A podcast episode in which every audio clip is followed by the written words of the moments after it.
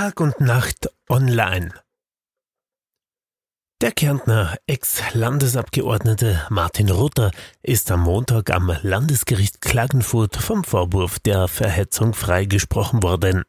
Ihm war vorgeworfen worden, online gegen Homosexuelle gehetzt zu haben, was Richter Oliver Kritz nicht feststellen konnte. Das Urteil ist nicht rechtskräftig.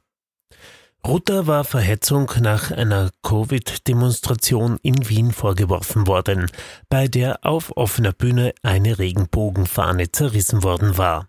Danach hatte Rutter in einem Video gesagt, er werde nun kritisiert, weil man sich getraut habe, sich gegen Pädophile auszusprechen und ein pädophiles Symbol zu zerreißen.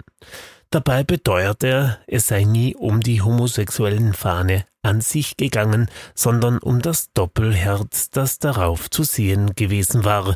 Diese habe Ähnlichkeit mit einem Symbol gehabt, das Kinderschänder verwenden würden.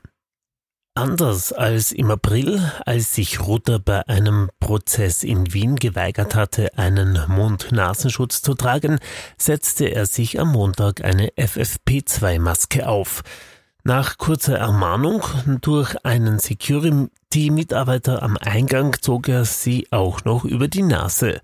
Im Verhandlungssaal zeigte er noch zusätzlich ein negatives Coronavirus-Testergebnis vor.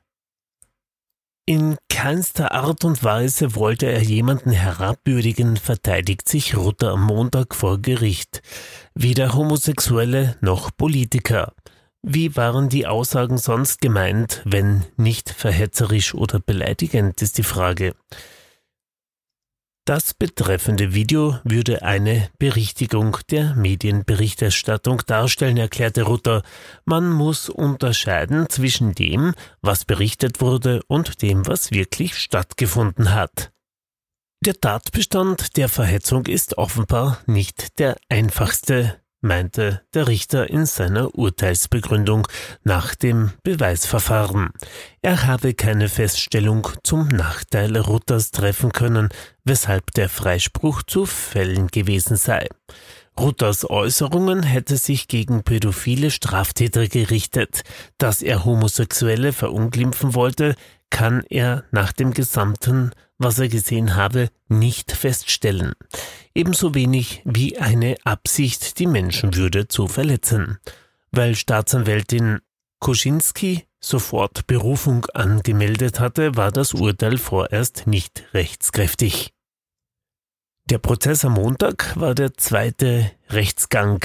Ruther war im März am Landesgericht Klagenfurt wegen Verhetzung zu einer Geldstrafe und unbedingter und bedingter Haft, Entschuldigung, verurteilt worden.